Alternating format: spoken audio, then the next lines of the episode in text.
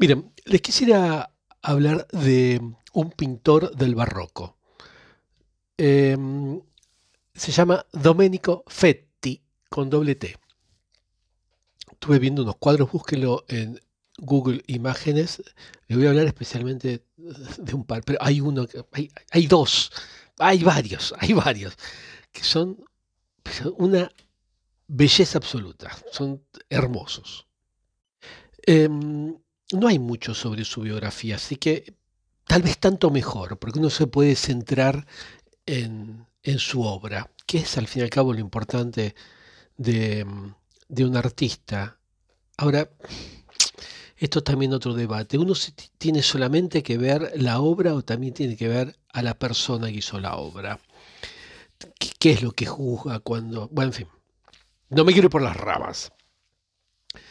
Es un pintor de origen eh, romance, o sea, nacido en Roma, que a la vez es, si él no es muy conocido, bien, desconocido, estoy seguro que ustedes no oyeron hablar de Domenico Fetti hasta que yo se los acabo de, nombrar. Estoy prácticamente seguro. Si lo conocen, muchísimo mejor, la verdad, os felicito. Em, pero a la vez él es hijo de otro pintor que es todavía más desconocido que él, tal Pietro Fetti. Em, bueno, para ubicarlos más o menos en el tiempo, ya les dije pintor barroco, así que em, se puede ubicar más o menos desde...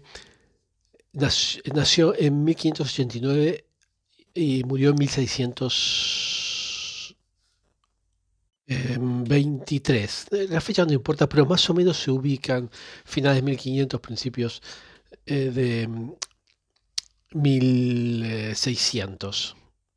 Básicamente su vida está comprendida en tres ciudades, Roma, Mantua y Venecia. Se ve, en la obra se ven ciertas influencias del Tintoretto. Ah, qué linda la historia del Tintoretto, qué linda.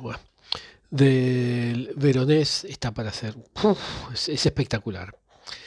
Em, pero sobre todo yo creo que el que más influenció es Caravaggio. Em, pero estoy hablando mucho de él, quería hablar más de la, de la obra. Ya voy a volver sobre la vida porque hay unas cuestiones bastante curiosas de la vida de Domenico Fetti. Em, si quieren empezar a, a, enamorarse de Domenico Fetti o de su obra, mejor dicho, ¿no? Empiecen con este cuadro que se llama Muchacha Dormida.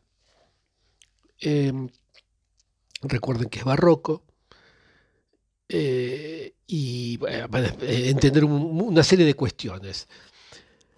Eh, como les decía, el cuadro se llama Muchacha Dormida. Y está bien que se llame así porque evita un montón de interpretaciones excesivas. Miren, es, es un cuadro que me parece una delicia. Me parece dulce, me parece tierno. Esa, esa luz eh, tiene, mm, que, le pone tan, tan parecido a, Caravaggio, ¿no? a mí me encanta. La verdad que me gusta mucho. después voy a comentar unas cosas de Caravaggio. Aparte le da un aire de dramatismo. Bueno, en este cuadro me encantó la pose, me encantó la suavidad del personaje, de la protagonista. Creo que es además su hermana. Ahora después ya voy a hablar del tema, es ¿eh? la chica que vemos em, como modelo. Y esa es una de las cosas a tener en cuenta, los modelos. Porque a mí me parece que es claro que es una persona real.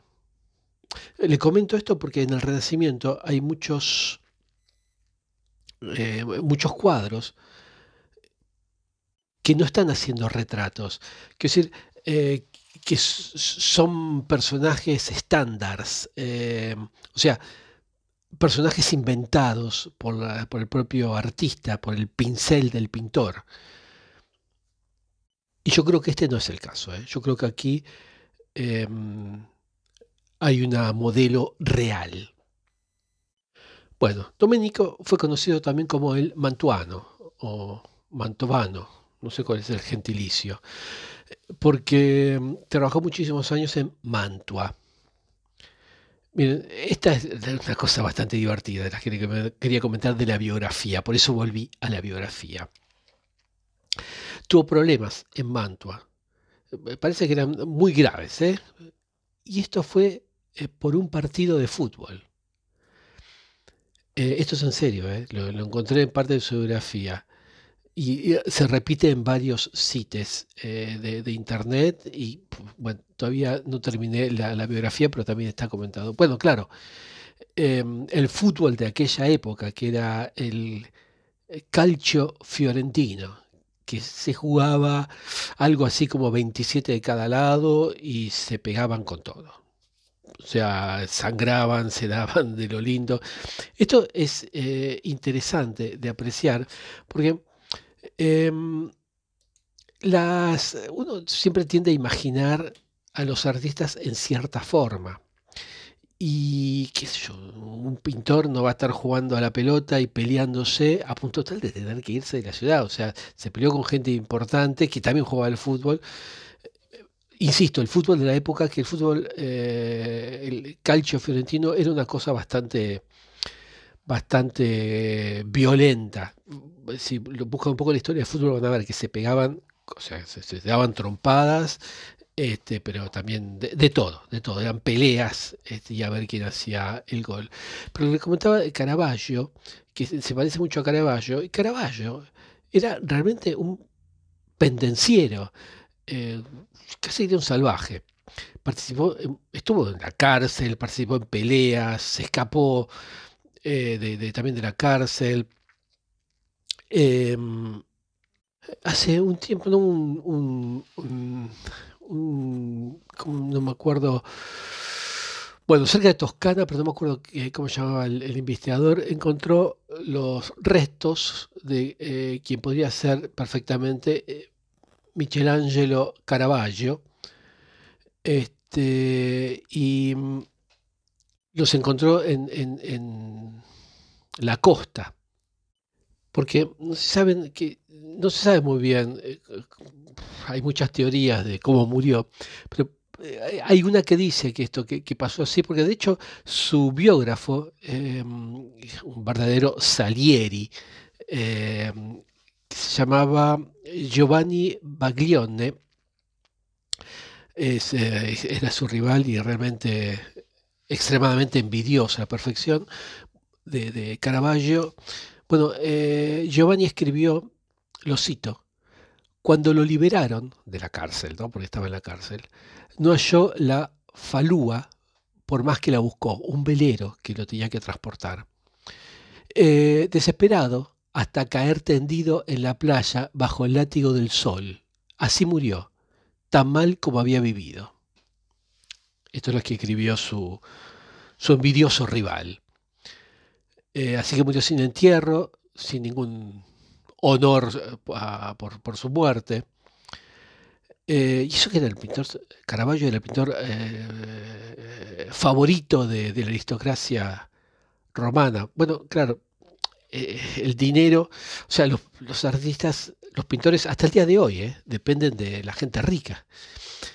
Este, el caso es que Caravaggio tenía unos cuadros con él ahí encima, creo que eran unos tres cuadros, no recuerdo bien, con el que esperaba comprar el mm, indulto, el perdón del Papa por un homicidio que había cometido.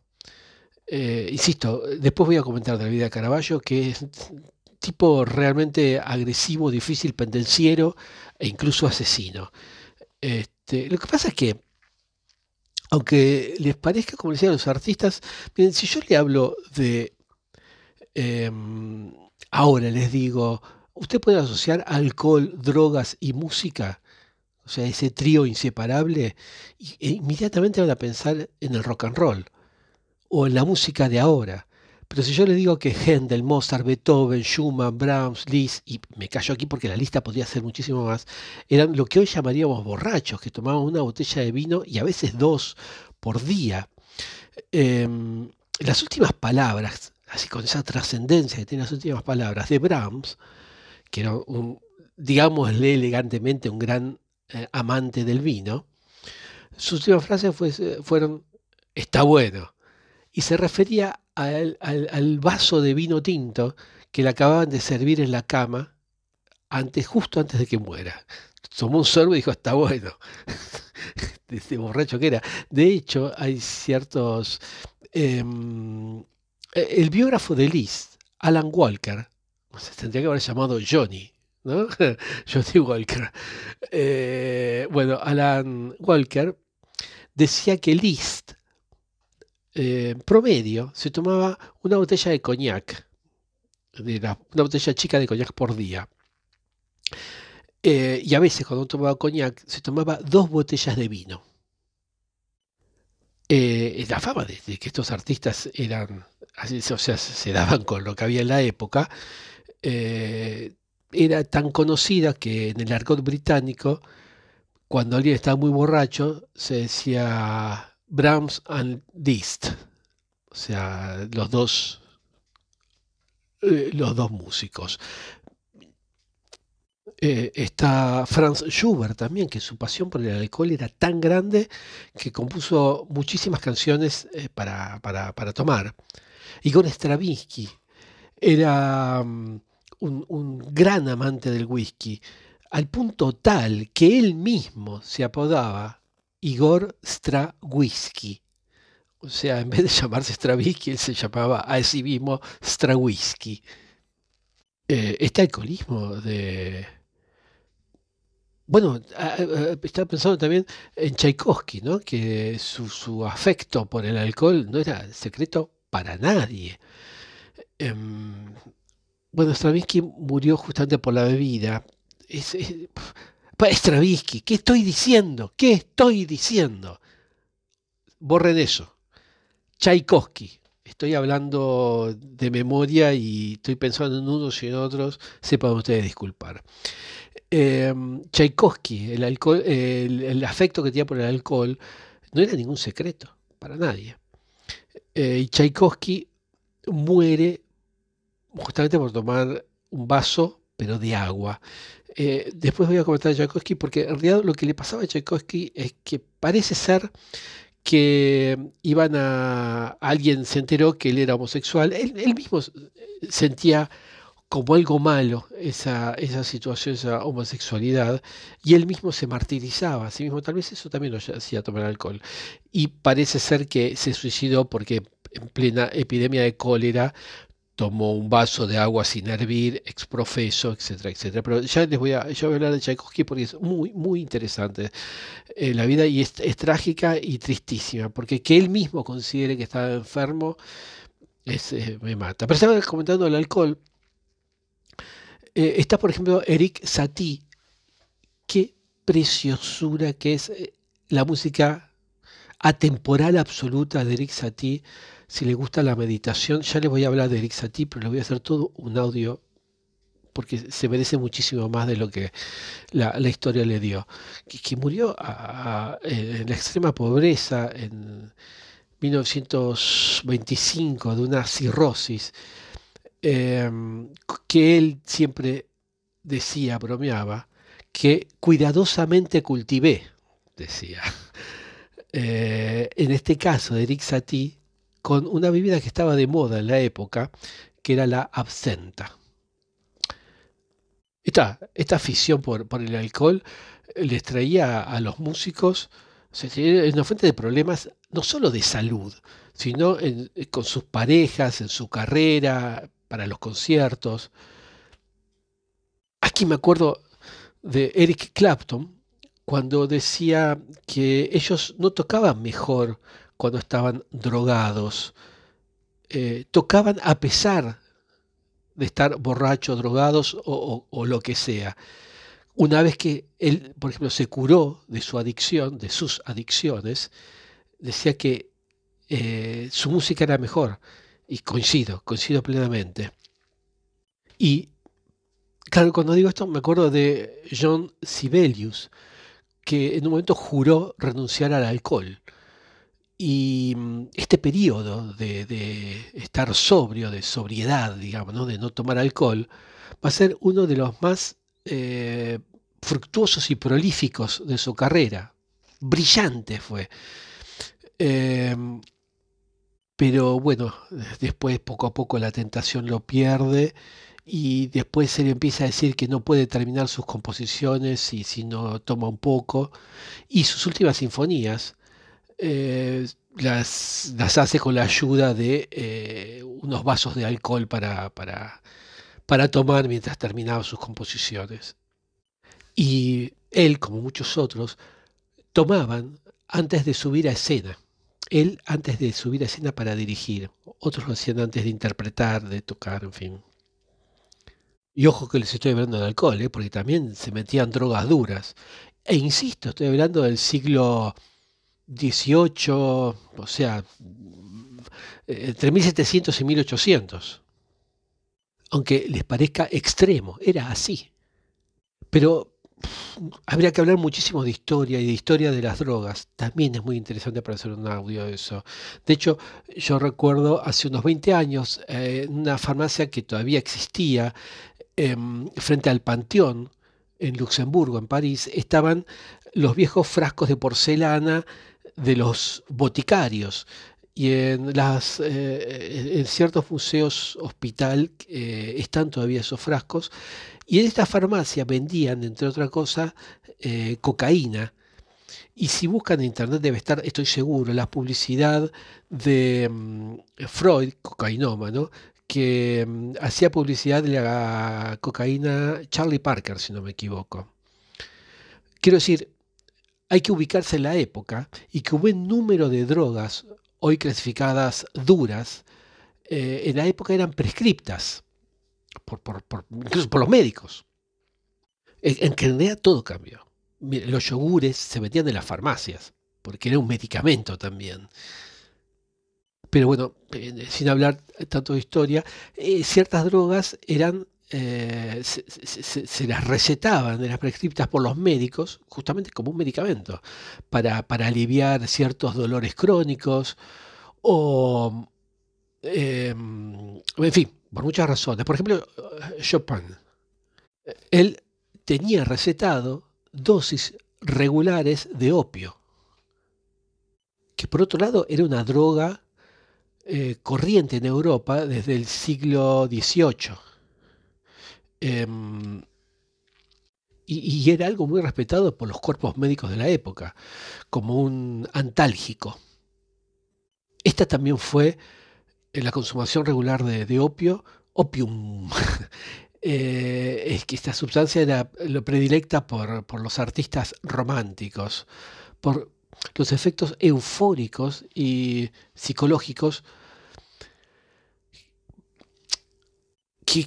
que, los llevaba progresivamente a una consumición recreativa, eh, más que terapéutica eh, a principios de los 1800, digamos, 1820, Héctor Berlioz también era un consumidor eh, regular de, opio, más precisamente de laudanum. ¿Cómo se llama? Laudanum, pero creo que se dice laudanum. Es una potente tintura alcohólica a base de opio y, se recetaba para aliviar los dolores físicos crónicos, pero rapidísimo se volvía, mm, se volvía uh, dependientes. Yo creo que no por nada, Héctor Berlioz en la época em, firma una de, sus obras, una de las más famosas obras, en la cual el protagonista, eh, perdidamente enamorado, toma una dosis, una fuerte dosis de opio y se pone a imaginar un mundo de delirios y de, pesadillas, llevándolo finalmente a la muerte. Porque si la Sinfonie Fantastique eh, se inspira ante todo del Fausto de Goethe, también lo hace de Confession of an English Opium Ether de Thomas eh, Quincy. Y también está influenciada por las experiencias alucinógenas del, compositor, al punto de, de, que Leonard Bernstein, en 1969, plena psicodelia, describió esta obra como la primer sinfonía psicodélica o trip musical de la historia. Y ojo que hay muchísimos, muchísimos compositores que, hacían esta, esta sardosa, esta, esta mezcla de drogas potentes y, de, y de composición musical. Pero hay, a medida que van evolucionando, van cambiando, como decía, las drogas. Hay algunos que se empiezan a volver adictos a la morfina. Em, uno generalmente asocia a los años 60, ¿no? a los Estados Unidos sobre todo, tal vez Inglaterra también, eh, cuando es un periodo de experimentación con drogas duras en los medios artísticos, sobre todo en los musicales. Uno ve el resultado ¿no? de, de este periodo de composición musical en el rock, en el pop, eh, en fin, con estas drogas alucinógenas, el LSD sobre todo que usaban. Y uno se pregunta, ¿cuál hubiese sido el desarrollo musical de la época si hubiese estado liberados de estas drogas alucinógenas que ellos decían que eran útil de expansión de la conciencia humana? Si hubiese sido como decía Clapton, que no es que hacían mejor las cosas gracias a las drogas, hacían las cosas a pesar de las drogas. Y Clapton, plena época de la psicodelia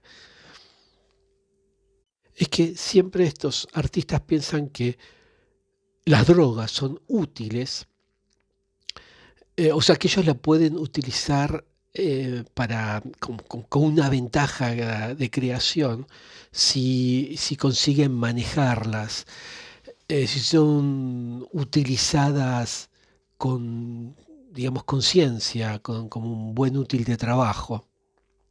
Incluso, digo más, creo que ellos pensaban que las drogas jugaban un rol importantísimo en su creación. Y por eso tal vez, bueno, el, el LSD, como decía en la época, era súper famoso, la marihuana, que le llamaban marihuana en la época, la mescalina, en fin, el peyote, se, iba de, México, es un alucinógeno también. Todos estos se vuelven elementos que precisaban en la creación artística útiles de composición, digamos, ¿no? Como, como el pentagrama. tal vez ni usaban el pentagrama, pero sí usaban esto. Y los usaban como útiles de trabajo, más que drogas de recreación. En realidad, dentro de ese espíritu que no era de destruirse, sino que idealmente ellos lo hacían para ligar, digamos, eh, para tener la idea, ligado a la idea, ¿no? De, de una calidad, eh, ir más profundamente dentro de lo espiritual en la música, bueno, dentro del punto de vista puede ser loable, pero están jugando realmente con, con, algo que no, no controlan. Eh, en fin, ¿cómo me fui? No, porque estaba hablando de Domenico Fetti, el pintor. Bueno, me parece que ahora voy a volver a hablar de Domenico Fetti, pero voy a hacer audios cortos porque eh, quisiera ver, no sé por qué no, no, están saliendo las publicaciones de audio y voy a hacer audios cortos, varios cortos en vez de uno largo. Creo que eso va a ser lo mejor. Bueno, entonces estamos en el cuadro de eh, durmiendo. Y que Doménico se tuvo que ir de Mantua por eh, problemas con un, en un partido de fútbol, de fútbol de aquella época, de la Edad Media, no se olviden que estamos por el, principios de 1600 y se hacía un calcho bastante violento. Así que se fue a Venecia. Miren, cuando uno eh, quiere conocer bien a un autor y la paleta de ese pintor, tiene que mm, visitar los lugares donde realizó sus obras yo recuerdo que mm, cuando fui al pueblo, o sea, yo siempre me pregunté por qué tantos amarillos en Van Gogh.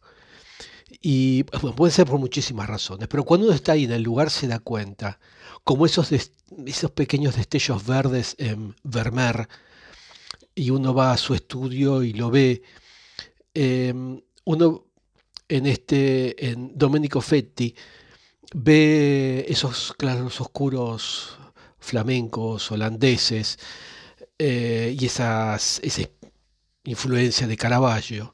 Pero, como le decía, este, Domenico Fetti viajó a Venecia. La luz en Venecia, no sé si, si estuvieron allí, es distinta. Es distinta por el reflejo que hay en el río y por una serie de condiciones. Más allá que Venecia es distinta a cualquier otra cosa que hayan visto. El silencio que hay, la atemporalidad de la ciudad. Hay una serie de curiosidades en Venecia. Uy, no me quiero poner a hablar de Venecia. es una de mis ciudades favoritas. Hay un silencio impresionante porque no hay autos.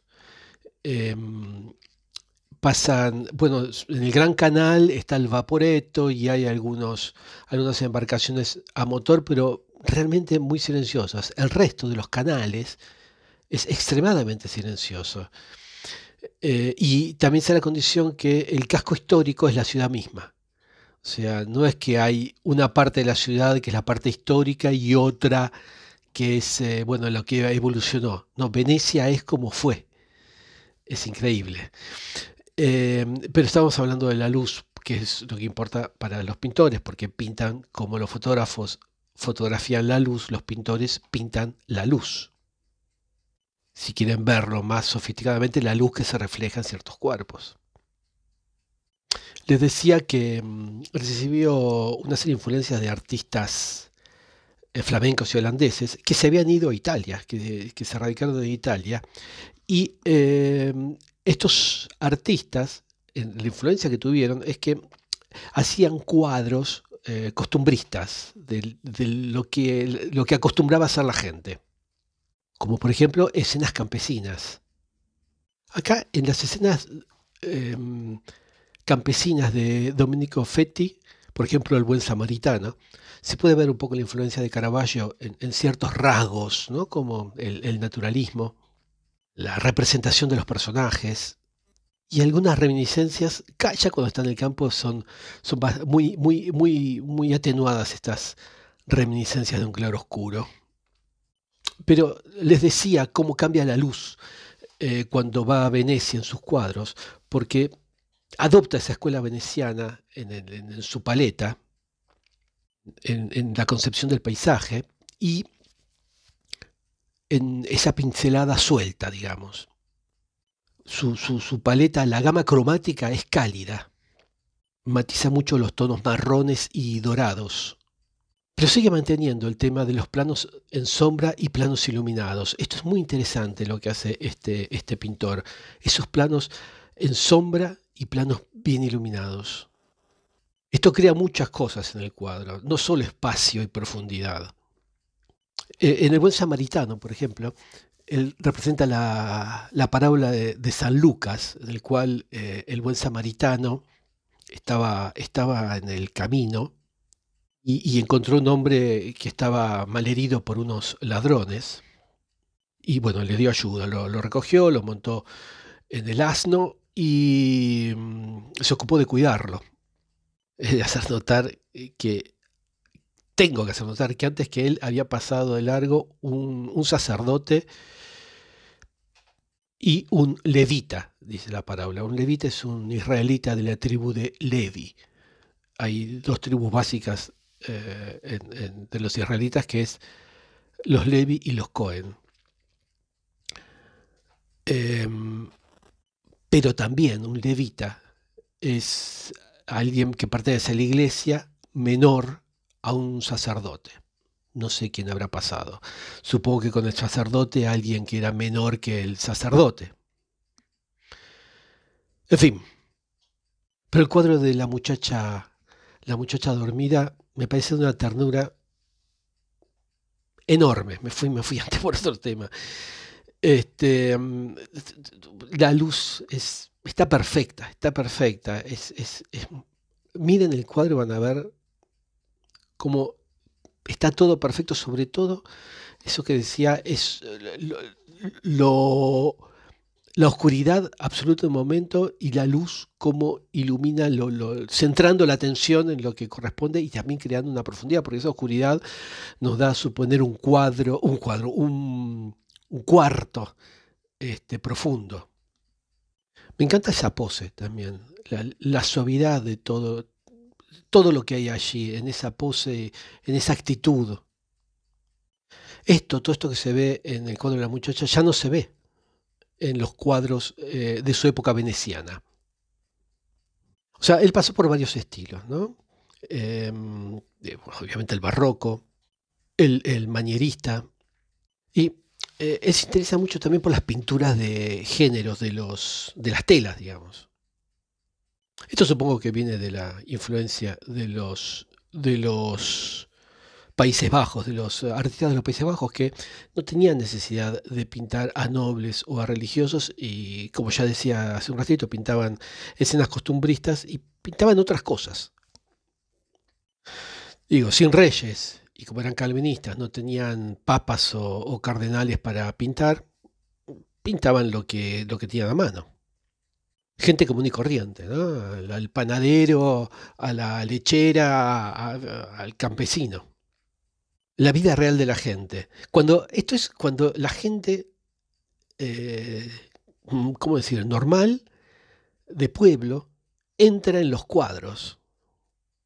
Ya no la mitología clásica, las escenas bíblicas, las élites religiosas, políticas y militares, ya no eran los protagonistas de los, de los cuadros. Por lo menos para este movimiento, no para este grupo. Ahora me viene a la cabeza el Bosco, ¿no? Con esos chicos jugando. Es un cuadro maravilloso, la verdad. Por ejemplo, bueno, vuelvo a la chica que está durmiendo. Eh, ¿Qué hace? Ah, es una chica que está durmiendo. Eh, ¿Qué es? Eh, la Virgen Magdalena, Santa Magdalena o la Virgen María. No, no, es una chica que está durmiendo. Pero entonces es la hija de, un famoso comerciante, de un conde, de un duque.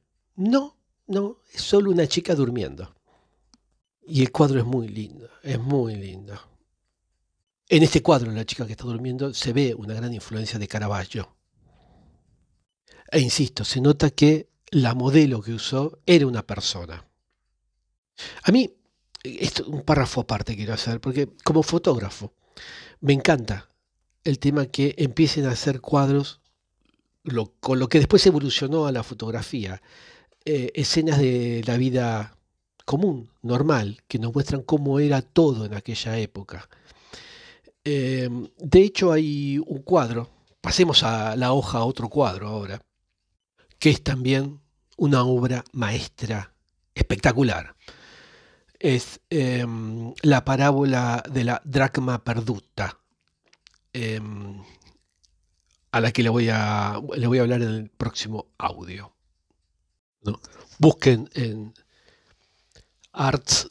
Eh, cuando buscan en Google, cuando yo digo buscar en Google, no sé si conocen, eh, si no lo conocen, les recomiendo que cuando busquen para ver un cuadro en Google, vayan a eh, Arts and Culture en, en, inglés, que es de Google. Si no, googleen ver cuadros en Google, en el buscador de Google y le va a dar.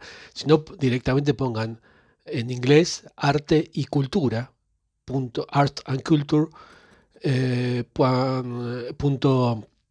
google.com y busquen allí, eh, hay muchísimos, muchísimas obras. La ventaja que tiene es que lo pueden ampliar hasta ver las pinceladas. En las obras de Doménico hasta pueden ver las grietas por la antigüedad que tiene la obra. Así que, eh, bueno, lamentablemente la parábola de la dracma, parábola de la dracma perduta de Domenico Fetti eh, no, no, está allí. Van a tener que buscarla por otro lado. Tal vez más adelante la, la, la, la coloquen, la, publiquen. Cuando la vean van a ver que esto ya es, eh, bien Caravaggio, hay una influencia muy fuerte de Caravaggio en, eh, Domenico Fetti. Em, eh, la obra tiene una luz desde, o sea, tiene la luz de dos lados, no sé de dónde viene la, digamos, la de atrás.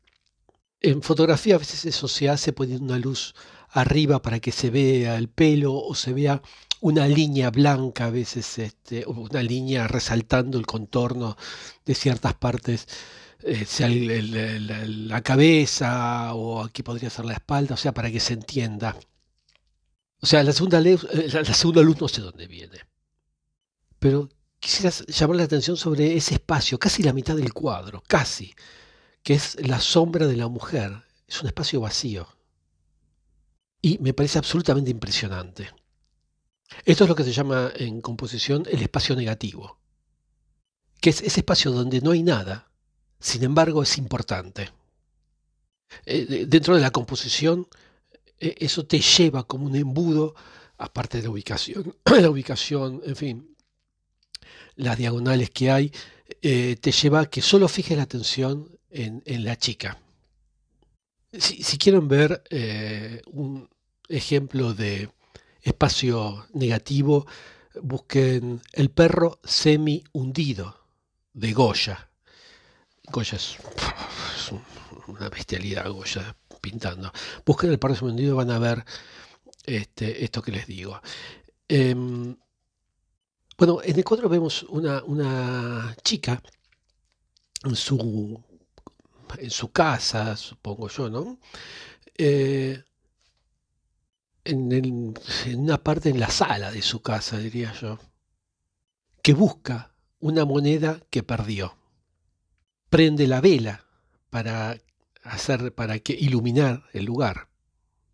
Y gracias a esa luz la podemos ver, sus cabellos, cómo está vestido, cómo está vestida, eh, las ropas, las telas que tiene, eh, algo, algún arreglo en la cabeza, también en el peinado. Eh, a propósito, hizo muchas parábolas, este, Domenico Fetti, pintó muchísimas parábolas. Parábolas es contar algo, del, contar algo del Evangelio. Esta parábola se, hizo para explicar que Dios es feliz si el pecador cambia de idea. Para él es como encontrar o reencontrar una riqueza perdida.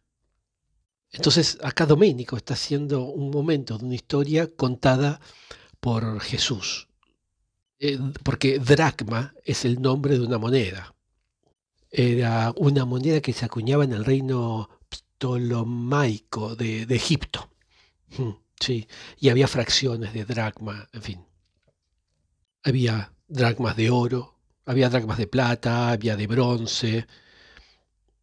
El, el, dracma también era una moneda griega, en fin, era una moneda. Cuando decía dracma sabía que se refería a la cuestión de la, de la moneda pero en Grecia es muchísimo más reciente, por 1833. No creo que se refiere a ese drama, porque esto es 1620. En el Evangelio de Lucas es símbolo de riqueza y viene a, ayudar al cristiano que se reencuentra con la fe religiosa. Y Domenico Fetti tiene la feliz idea de ambientar la parábola en una casa simple de la época. Recuerden, 1620. Este, una casa hoy sería humilde. Noten que la casa de los pobres era sin ventana. A me encanta ver cuadros antiguos porque uno aprende muchísimo de la época. Em, uno ve ahora estos vidrios que tenemos, estos grandes ventanales, y eh, es, hay eh, cosas que nuestros abuelos ni hubiesen imaginado que tenemos nosotros. No digo ya más atrás, eh, como sé, varios pares de zapatos o una cantidad de ropa que jamás hubiesen imaginado. Bueno, las casas humildes no tenían ventana. Eso es, es todo un lujo, o era todo un lujo. Em, Después, eh, como decía, el estilo de ese Caravaggio en la iluminación, que a la izquierda está bien iluminada y a la derecha está totalmente oscura. Ese es un detalle que es lo que más resalta en el cuadro. pero no solo, ¿eh? porque muchos pintores del 1600 eh, hacían ese, ese, ese juego clásico, estaba de moda, digamos. Em, la, chica está encorvada, ¿no? ¿La ven cómo están prendiendo la vela así encorvada? Y a mí me, me llama la atención lo extremadamente concentrada y atenta que está en esa acción que está llevando adelante. Porque gracias a eso va a encontrar la moneda perdida que es un pequeño tesoro. Se ven eh, que, el lugar donde está, esa habitación donde está, hay muchos objetos, en, está algo desordenada. Evidentemente la chica tal vez antes de prender la lámpara, yo dije la vela y es una lámpara de aceite. Este, sí, es una lámpara de aceite. Este, evidentemente antes de prenderla tanteó, buscó así tanteando en la oscuridad una habitación sin ventanas, este, y evidentemente la encontró y decidió prender su lámpara. El momento que eligió pintar Doménico es ese en el que está buscando. Y yo sospecho que es de noche. Así es como la luz habría otra muy tenue que ayuda a, ver a la, a la donna, a la chica, este, pero la única fuente de luz importante es la de esa lámpara de aceite. Si están viendo la imagen en Google, miren qué belleza de imagen. Qué cuadro precioso. Hay otro cuadro de Domenico Fetti que les quisiera comentar y es el de Hombre con una partitura.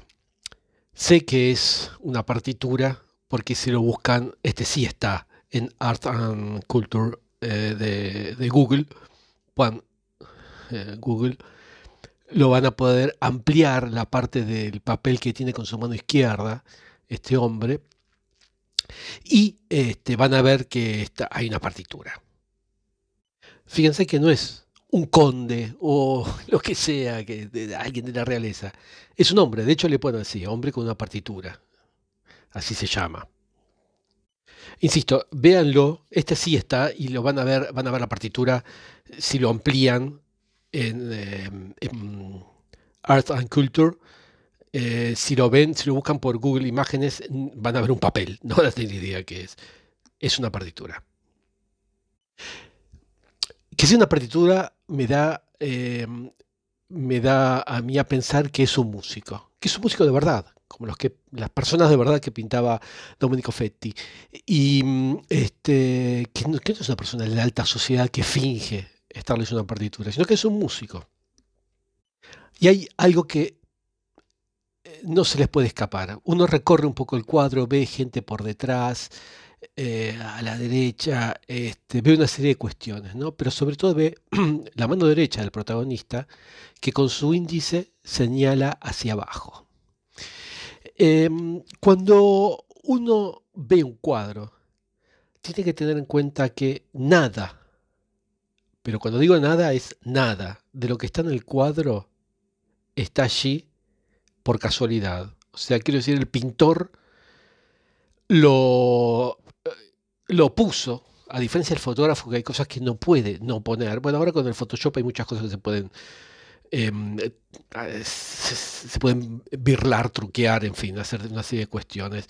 Pero básicamente eh, el pintor puede hacerlo muchísimo más y desde antes, ¿no? Pero sobre todo los gestos. Em, hay un libro que les recomiendo, que les recomiendo enfáticamente, de André Chastel, que se llama El gesto en el arte. Creo que está en español. Eh, él es francés y lo escribió en francés, pero ahí debe haber traducciones al español sin lugar a dudas. ¿eh? Es porque tiene ya su tiempo. Eh, creo que es del 2004, así que tiene casi 20 años, este, tiene 19 años el libro, tiene que haber traducciones. Y este, allí en el libro nos dice André Chastel que mm, la historia de la pintura eh, fue, está desde siempre dominada por el deseo de expresar de un modo convincente las pasiones, las ideas y los sentimientos que, tenemos.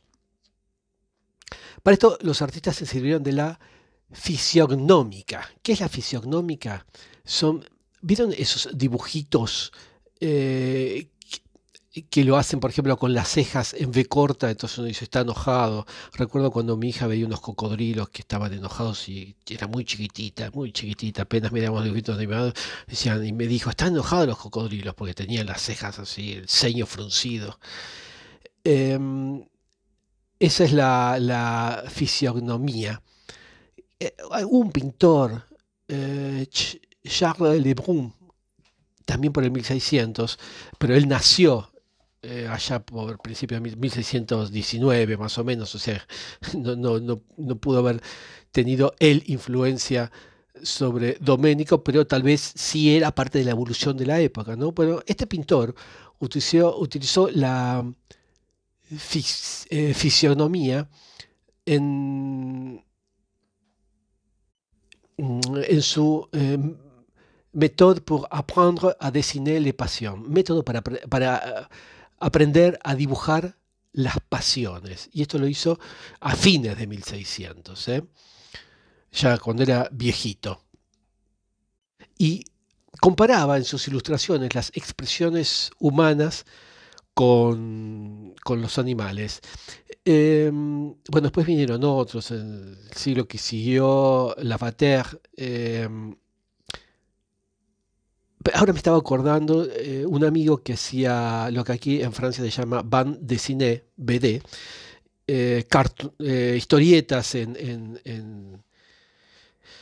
en, Argentina, y estaba dibujando un caballero con armadura, y yo decía, vas a tener problemas, porque ¿cómo haces para dibujar que esté enojado?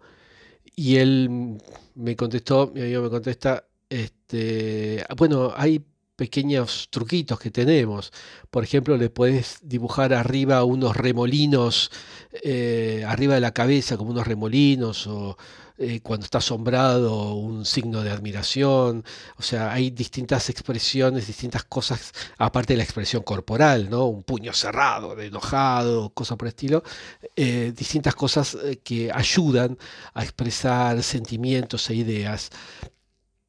De todas formas, lo que nos dice Chastel, Andrés Chastel en su libro, que más allá de servirse de esto, que, más bien atiende a, los rostros, ¿no? Se, se, refiere esto a los rostros.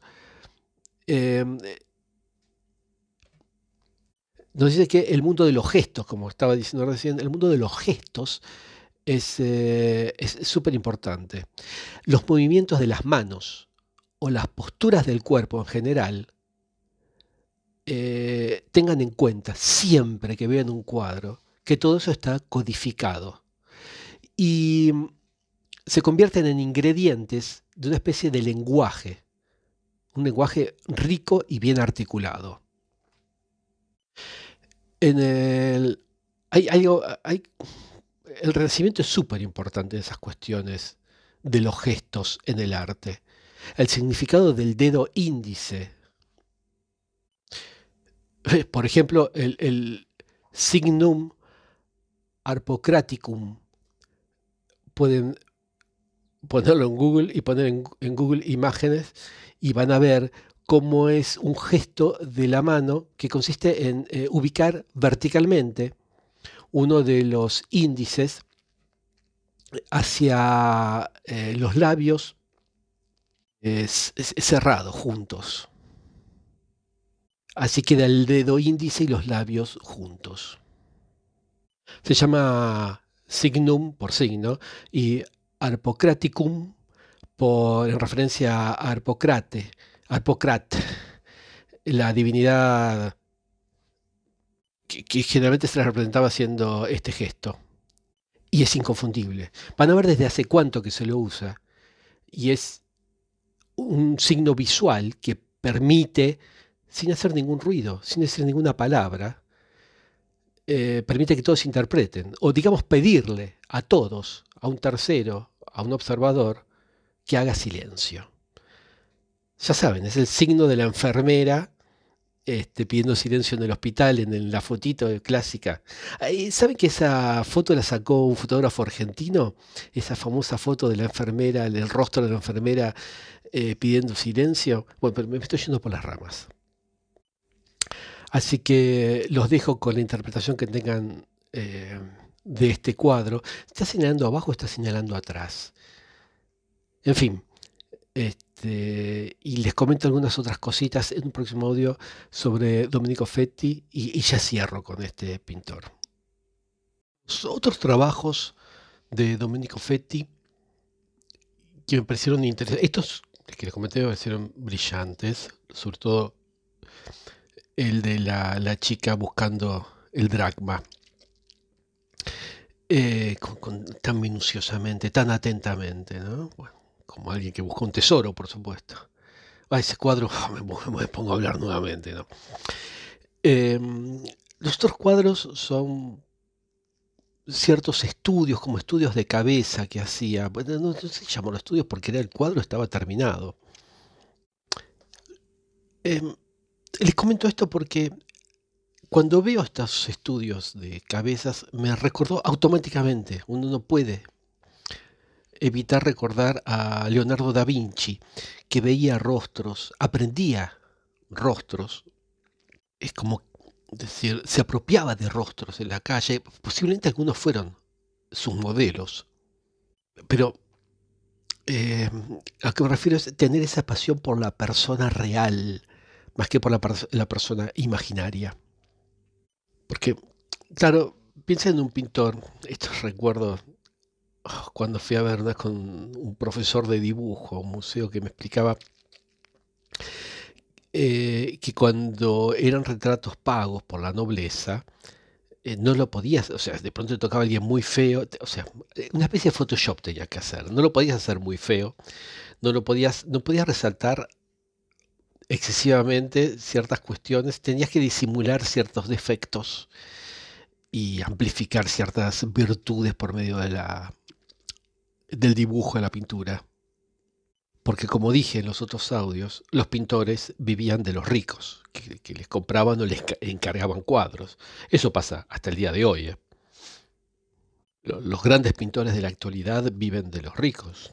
Nosotros no podemos permitirnos esas pinturas. Sí podemos hacer mm, o permitirnos, esto es, la verdad es una maravilla, eh, réplicas o copias casi diría copias exactas, es copia fiel. Eh, eh, por ejemplo, con esa ciudad china, que es eh, ese pueblo, digamos, chino, que está dedicado a copiar obras de arte de, famosos, que mm, se llama Dafen. Y mm, la verdad que es una maravilla, porque uno puede tener el cuadro del autor eh, de, tu pintor preferido, de los pintores preferidos, este, con un nivel de imitación dependiendo del precio que, se pague por la obra, pero que sea a niveles altísimos. Eh, yo, miren, para darse cuenta que una obra es falsa, tiene que ser un pintor experto, pero aparte de ser pintor experto, tiene que someter a la obra a un pintor, perdón, tiene que ser un, curador o un crítico, en fin, un conocedor experto, pero aparte tiene que someter a la obra a una serie de mm, observaciones y de, en fin, no quiero decir de, experiencias científicas, pero también le hacen ciertas, ciertas cuestiones para datar eh, las fechas.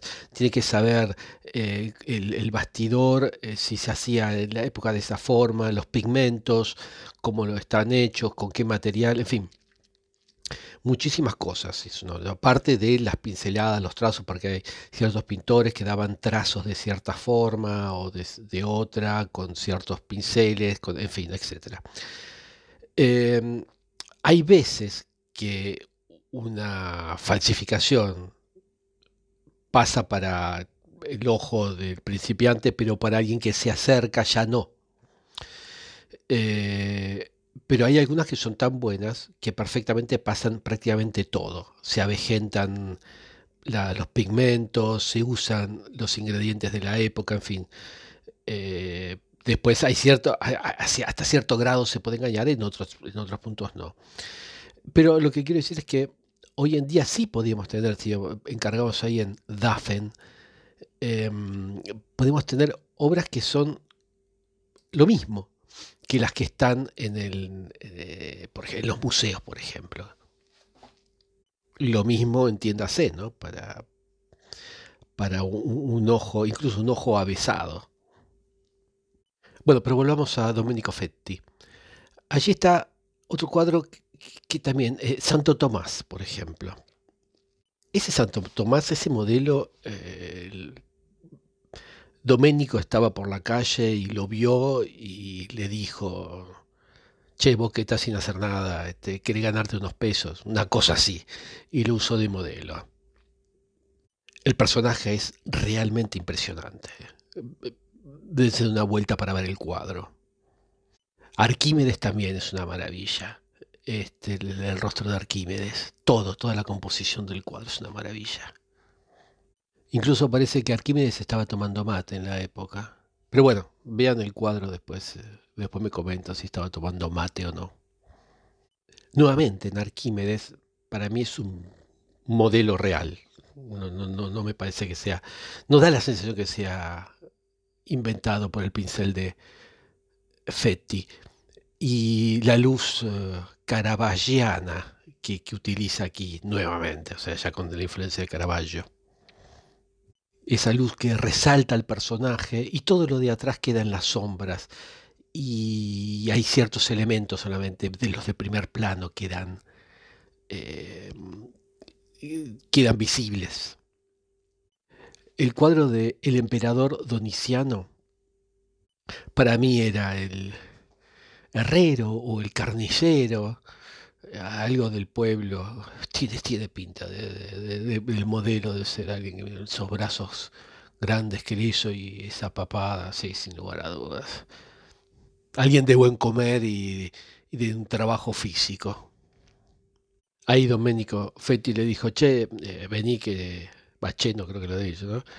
Este, te voy a pintar este, el modelo perfecto para ser de emperador y nada, los convencía como, a veces uno como fotógrafo, lo que pasa es que ahora con esto de derecho a la imagen es más difícil, este, porque si uno le pide permiso a alguien, quita la espontaneidad.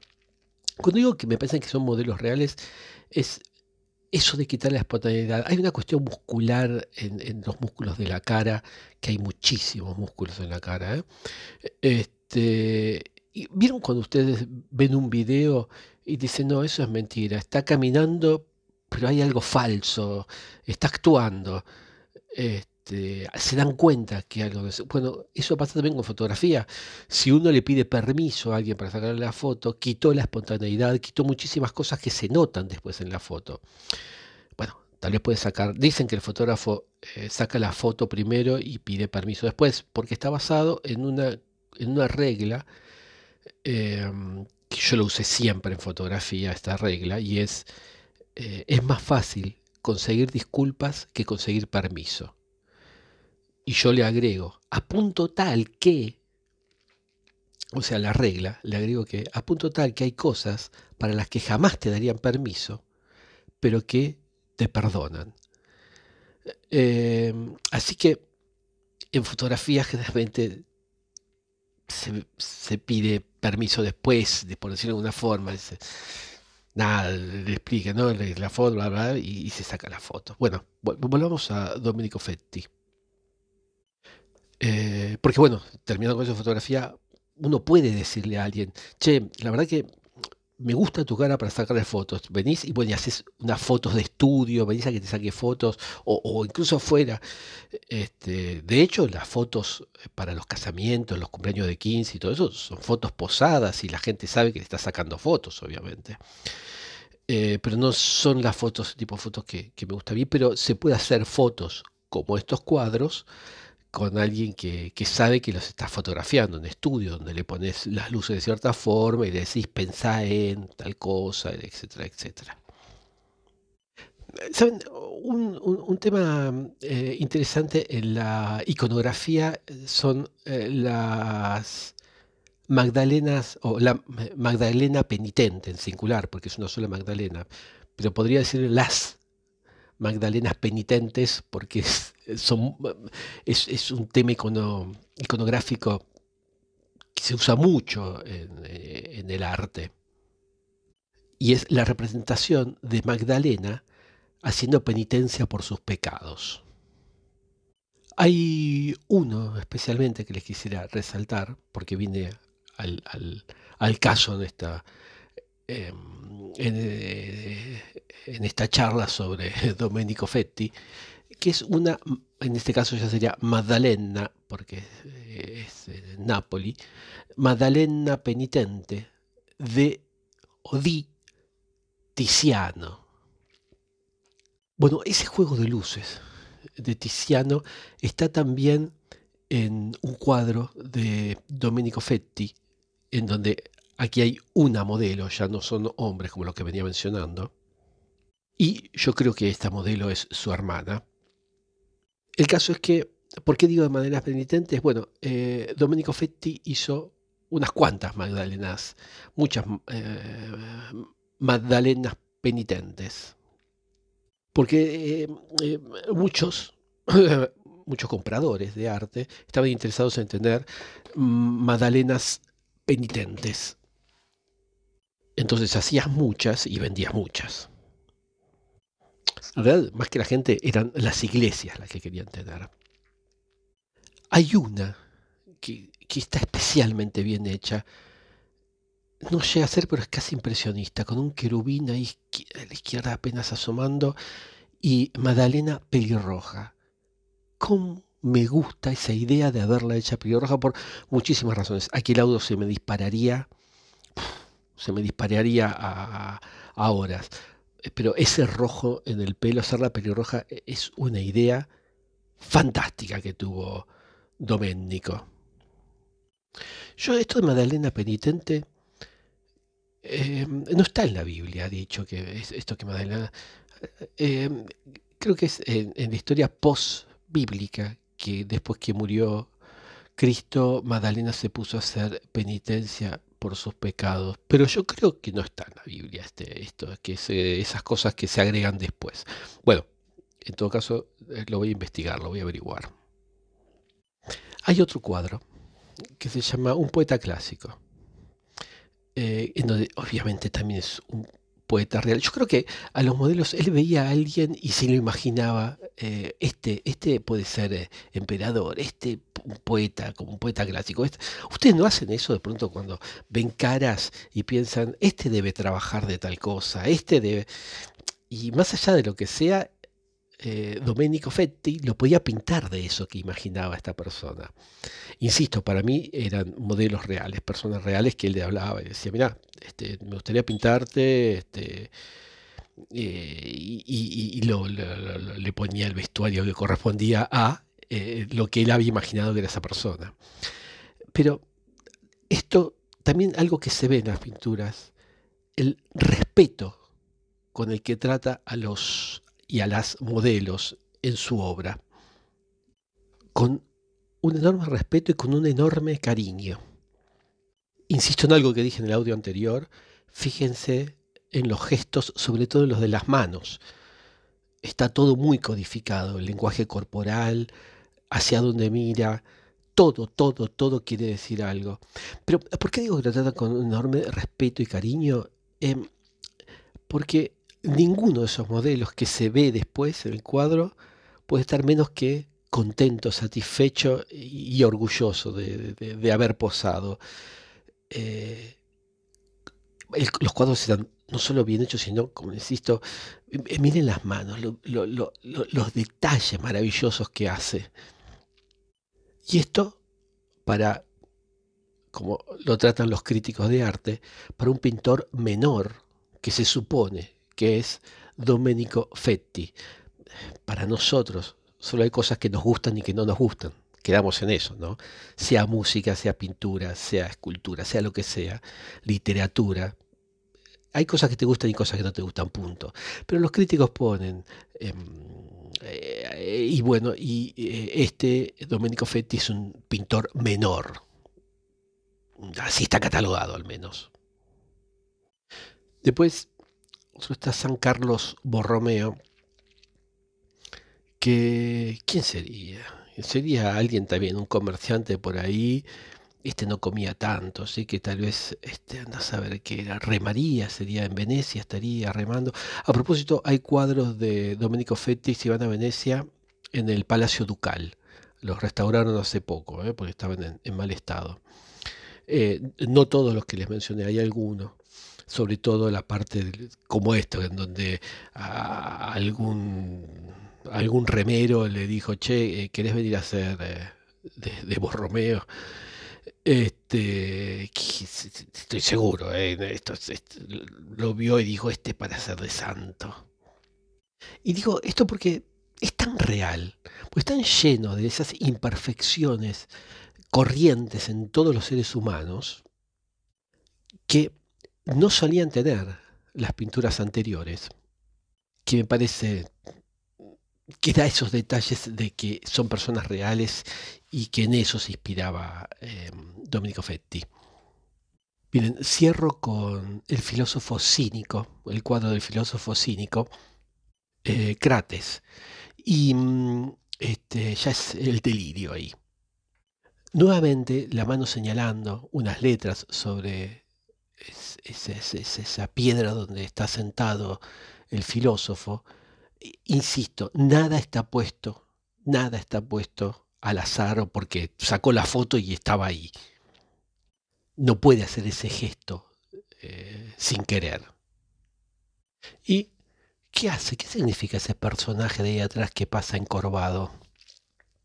Porque algo tiene que ver con el asunto. El que señala P, Q, P, C, otras letras más y atrás está encorvado, aparte con, el color, los colores, que, es muy interesante saber los colores y la evolución de los colores a lo largo de la historia de la pintura, que no es fácil porque no iban a comprarlo a, la, a la, casa de arte y elegían los colores que querían. Este, la historia de los colores es muy, muy interesante. Por eso no siempre había los colores que querían, sino los que podían a veces. Pero bueno, dejémoslo a un lado, pues no vamos a hablar de los colores ahora. Mm, bueno, cierro con otro más. Y me voy, y me voy. Eh, San Pedro Penitente, búsquenlo. Pero la verdad que no parece muy penitente como lo pintó. Mí me parece una persona mirando, eh, mirándolo a uno. Está dialogando con, con el que mira la obra, el cuadro. Eso me parece interesantísimo. Tal vez nos está preguntando algo. ¿Qué nos estará preguntando? Bueno, también la mitad izquierda acá está todo negro del fondo, el otro parece un ocaso de sol.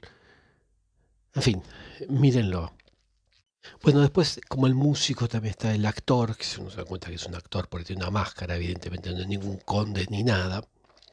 En el cuadro Santiago el Mayor eh, está muy bien, muy, muy, muy, bien puesta la luz y esa, esa cuestión divina. Y, en fin, eh, quiero hacer un repaso rapidito para animarlos a ver distintos cuadros de él y que los pidan en Google Imágenes, por eso les estoy tirando, pero hay muchísimo por hablar de cada obra. Miren, ahora sí, el último, estoy llegando a los 20 minutos, voy a cortar aquí. Eh, hay un cuadro que se llama La escalera de Jacob. La escalera de Jacob es la escalera al cielo. ¿Le suena escalera al cielo? Una, eh, una canción de Led Zeppelin que se llamaba Starway to Heaven, escalera al cielo, es que todos aprendimos a tocar cuando ni siquiera sabíamos tocar la guitarra. Es una de las primeras cosas que aprendimos a tocar, ¿no? Este, bueno, la escalera de Jacob es la escalera al cielo. En un pasaje bíblico también muy interesante que muy probablemente haya tenido mucha inspiración Led Zeppelin cuando escribió este Starway to Heaven, haya tenido inspiración en esto. Evidentemente tiene que tener relación con la escalera de Jacob. Y recuerden que en el rock, en la música en general, pero en el rock especialmente, siempre hay una escalera al cielo y una autopista al infierno. Pero volvamos al cuadro, porque este cuadro, miren la posición del personaje. Esa posición no es para nada habitual. La luz roja eh, que viene abajo ilumina sobre todo el pie izquierdo. Este, es, es muy... Insisto, nada está por casualidad. ¿Por qué? ¿Por qué puso una luz roja así iluminando, que viene iluminando desde abajo? Y, el perro, ahí a la derecha, en el ángulo inferior derecho. ¿Qué hace el perro? ¿Por qué hay un perro con Jacob?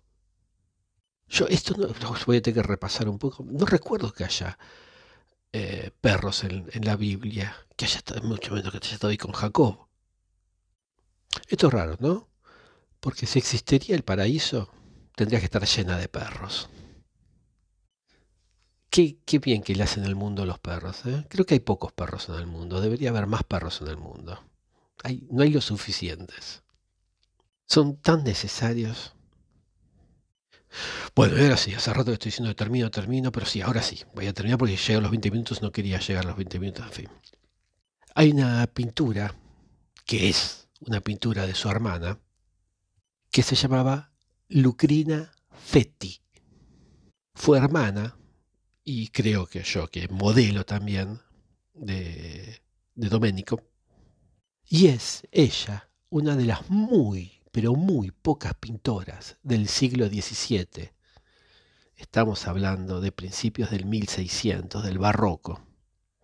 Es una de las muy pocas pintoras y de las muy, muy, muy pocas pintoras que tiene relevancia, o cierta relevancia. Y tiene obras que son enormemente interesantes. Em, búsquenla y eh, miren su obra. Ya se me va a ir muchísimo tiempo si no se impongo a hablar de ella. Busquen a Lucrina Fetti. Queda como tarea para el hogar, tarea para ustedes. Piensen siempre que, por supuesto, están los grandes artistas consagrados, los grandes pintores consagrados, los grandes músicos, cantantes, por supuesto. Pero hay un montón de otros que no están o no fueron consagrados o no tuvieron la misma suerte, pero no por eso tienen menos talento. Y estos hicieron grandes, grandes aportaciones. me acuerdo ahora porque no sé si ponerlo en este, en, en fin, en fin. Lo que tiene de bueno que exista este tipo de artistas, que de pronto uno se los encuentra son hallazgos y dan una felicidad. Estos hallazgos son hermosos. De pronto encontrás a ese músico y decís, pero ¿cómo puede ser? O encontrás a ese pintor que decís, pero ¿cómo puede ser? O ese, o ese escritor. En fin, no me excedo más y espero que hayan disfrutado de Domenico Fetti. Y les queda la tarea de su hermana, Lucrina.